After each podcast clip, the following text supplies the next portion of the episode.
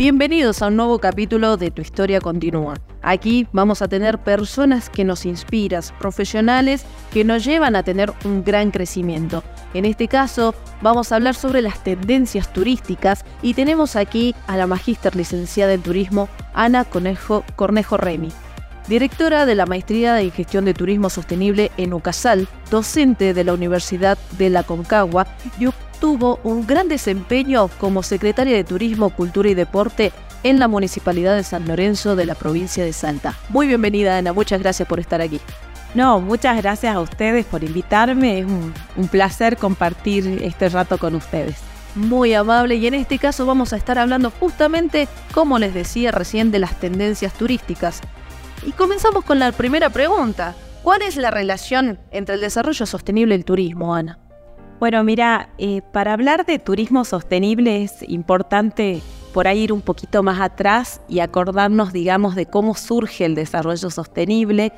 No es tan eh, eh, viejo, digamos, sino que en la década del, del 80, 1980, empieza este concepto del desarrollo sostenible a estar en agenda pública sobre todo, bueno, a partir del año 83, donde se publica un informe que se llamó Nuestro Futuro Común, o también se le llama el informe Burtland por el nombre de la persona que lo lideró, este, a partir de que las Naciones Unidas lo publica y realmente este concepto empieza a estar definido, entendiendo como la necesidad de preservar los recursos actuales para el disfrute de las generaciones futuras. Es decir, que el turismo sostenible es un millennial.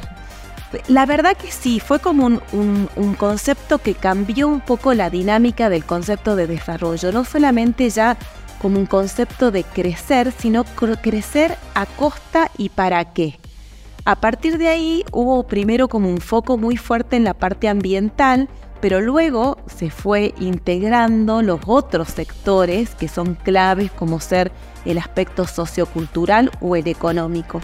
El turismo toma esa base y en el año 95, por ejemplo, hacen una conferencia internacional sobre turismo sostenible y se publica lo que para nosotros los turísticos es famosa Carta del Turismo Sostenible, que también integra estas tres miradas vinculados a que el turismo tenía que ser soportable ecológicamente, o sea, no podía el turismo ser la causa de la destrucción, digamos, de ese recurso ambiental que lo sustentaba, pero también tenía que ser viable económicamente y por supuesto equitativo desde el punto de vista de la cultura y de la sociedad que lo va a albergar.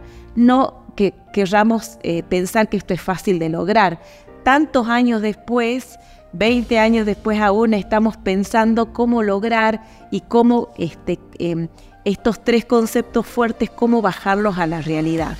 Por supuesto que luego, a partir del 2015, donde las Naciones Unidas, teniendo esta necesidad de que este mensaje sea aún este, más fuerte, genera la famosa Agenda 2030 con los 17 Objetivos de Desarrollo Sostenible, los ODS famosos, donde un poco lo que busca es mostrar que además eh, todo lo que tiene que ver con el desarrollo, lo que impacte en un área tiene repercusiones en otra. Entonces nosotros no podemos dejar de pensar que cualquier actividad tenemos que mirarla desde un punto de, eh, un punto de vista más holístico e integral. Y con el turismo pasa lo mismo. ¿no? Em, empezar a pensar que no solamente es importante mirar el beneficio económico, que por supuesto es lo que permite que haya empresas, pero también cómo impacta eso en esa eh, comunidad anfitriona que le llamamos nosotros, que es la comunidad que alberga ese desarrollo turístico, cómo impacta eso en los recursos naturales o culturales que por ahí usa el turismo como recursos o como productos. Y bueno, de eso se trata un poco el concepto de turismo sostenible, que como les digo, no es nuevo, pero cada vez está más vigente. Es muy amplio, es una sinergia turística la cual tenemos que considerar siempre cada vez que hablamos del tema entonces. Sí, me encanta esa palabra de sinergia porque el turismo es una actividad de por sí sistémica. O sea, nosotros siempre tratamos por ahí los más teóricos para entender el turismo de ponerlo en un formato de cadena, ¿no? Donde el turista, persona, motoriza servicios, motoriza atractivos, motoriza relaciones comerciales. Todo eso dentro de un destino al que se tiene que trasladar para vivir su experiencia.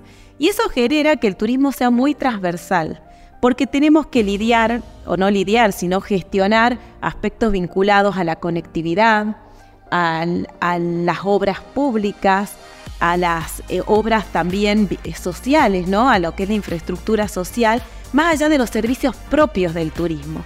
Es una actividad que tiene vínculo con muchísimas otras actividades. Al ser tan, al ser tan amplio, ¿cómo podemos hoy detectar cuáles son las tendencias actuales dentro del turismo?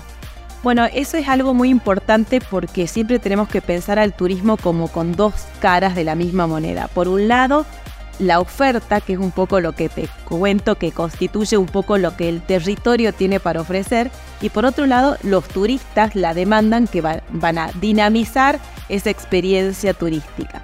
Y a partir de ahí, siempre estar atentos a cuáles son un poco los hábitos de consumo turístico. Gracias a Dios, hoy en día, y eso nos viene bien a los que un poco comulgamos con la idea del turismo sostenible, el turista está siendo más responsable. Ya no es solamente responsabilidad de las empresas o de los gobiernos de buscar la sostenibilidad, sino también del turista. Nosotros como turista tenemos muchísimas posibilidades de optar por negocios o por eh, este, empresas que sean más sostenibles o menos sostenibles, por decidir cómo vamos a viajar, por decidir qué tipo de experiencia o de eh, eh, circuitos o propuestas vamos a consumir en el destino. Y hoy el turista busca realmente aquellas experiencias más auténticas y nosotros, bueno, en nuestra Salta, en nuestro norte, tenemos tanto que realmente vivimos en una forma de nuestro modo de vida ya es muy auténtico y eso genera muchas posibilidades. Valora mucho la naturaleza, eso también es un club para nosotros y por supuesto va buscando la forma poquito a poco de consumir propuestas que estén más orientadas a la sostenibilidad. Más allá de esto, no es ajeno a un contexto económico, social. Hoy podemos eh, perfilar el turista de la Argentina distinto al turista extranjero. La verdad que igual en esa ecuación tenemos un futuro muy importante a nivel de crecimiento turístico. La pandemia ha resultado ser realmente un momento de inflexión, pero el turista, el turismo ha demostrado ser una actividad muy resiliente, por lo cual realmente los pronósticos son muy positivos pero tenemos la obligación de hacerlo mejor. Totalmente, de siempre estar. Y en esto, ¿cómo afecta la digitalización al turismo? Porque justamente tenemos la pandemia que nos cambió totalmente el paradigma y hoy en día la gente ya piensa y busca directamente por las partes digitales. Mira, como en otras industrias, creo que la pandemia lo que hizo fue agilizar la digitalización del turismo, que de hecho era algo que ya se venía, por supuesto.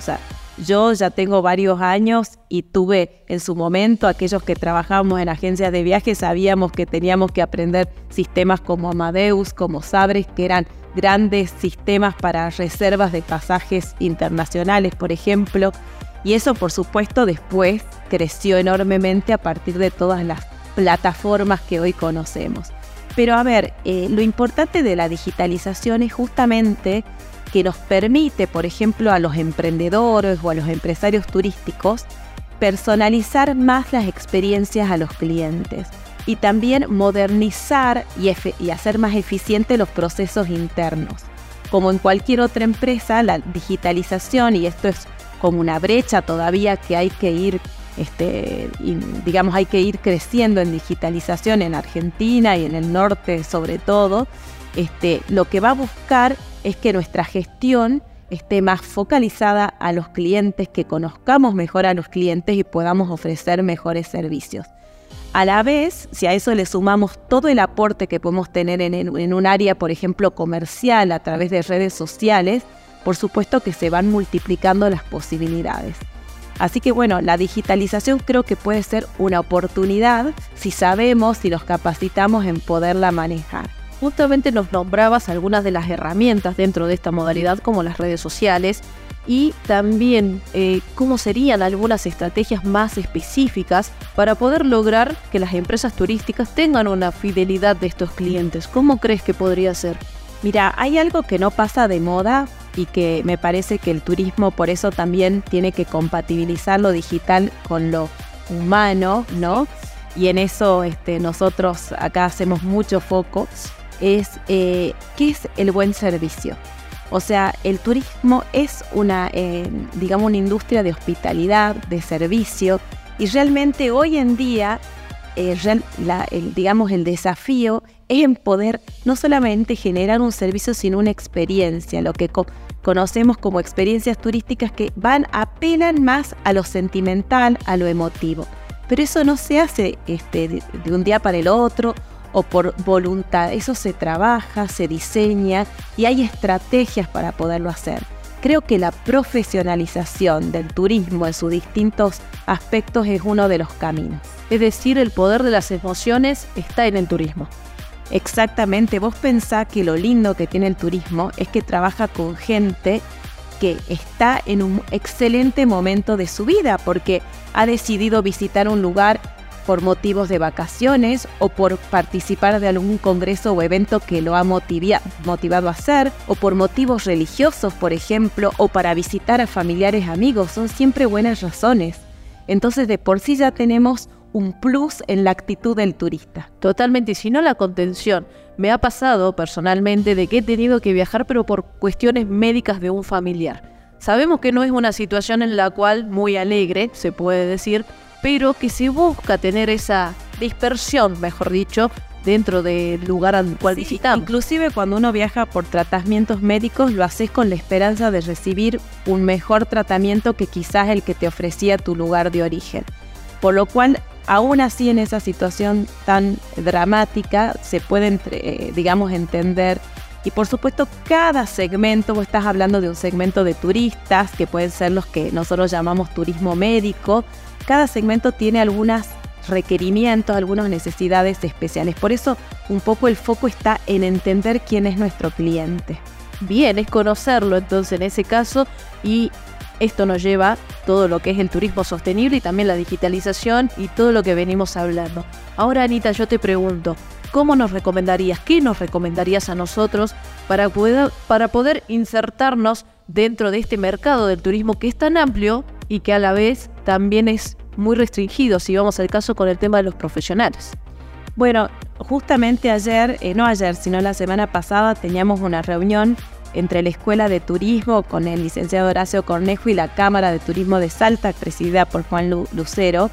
Y fue una reunión eh, muy linda, bueno, de por sí ya es eh, parte, somos parte ¿no? de todo los, el sistema turístico de, de Salta pero justamente se ponía en foco el valor del profesional del turismo, porque una persona que esté capacitada a entender estas dinámicas nuevas, eh, pueda mirar un poquito más allá y entender que no solamente es importante quizás el negocio en el que estoy, sino el destino que lo alberga, tener la posibilidad de tejer nuevas relaciones, nuevas redes, creo que va a tener un plus en este mundo tan dinámico y tan exigente que se nos viene. Es decir, que todo profesional puede integrar la parte del turismo.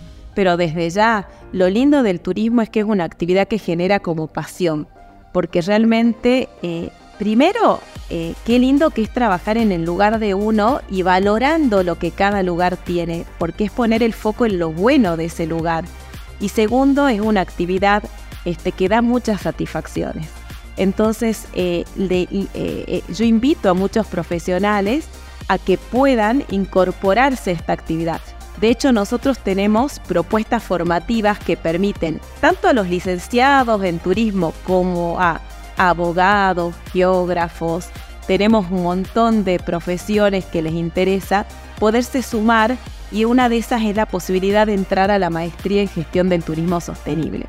Eh, en este caso, desde la UCASAL, digamos, hemos sido pioneros en generar esta oferta formativa.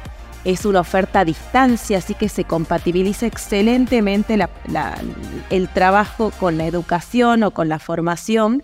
Y en el año que viene, en abril, vamos a abrir la tercer corte en formato a distancia. Ya sería la cuarta corte de la maestría. Una maestría que tiene un plantel docente que es de lujo, toda gente eh, de mucha profesión y de mucha trayectoria, no solamente desde el punto de vista académico, sino desde la experiencia que cada uno trae y es lo que tratamos de volcar para hacerla una oferta muy actualizada y muy práctica. Muchísimas gracias Ana, muy interesante verdaderamente, aparte nos invitas también a que podamos seguir creciendo en este ámbito, agradecerte por tu tiempo, gracias por inspirarnos y por llevarnos al turismo, porque la verdad que lo hablas con muchísimo cariño y contagia. Muchas gracias. No, gracias a ustedes. Muchas gracias a ustedes también por estar presente y este ha sido un nuevo episodio de Tu Historia Continúa. Aquí representando al Departamento Comercial de Posgrados, licenciada Carlas Cárate Cabral.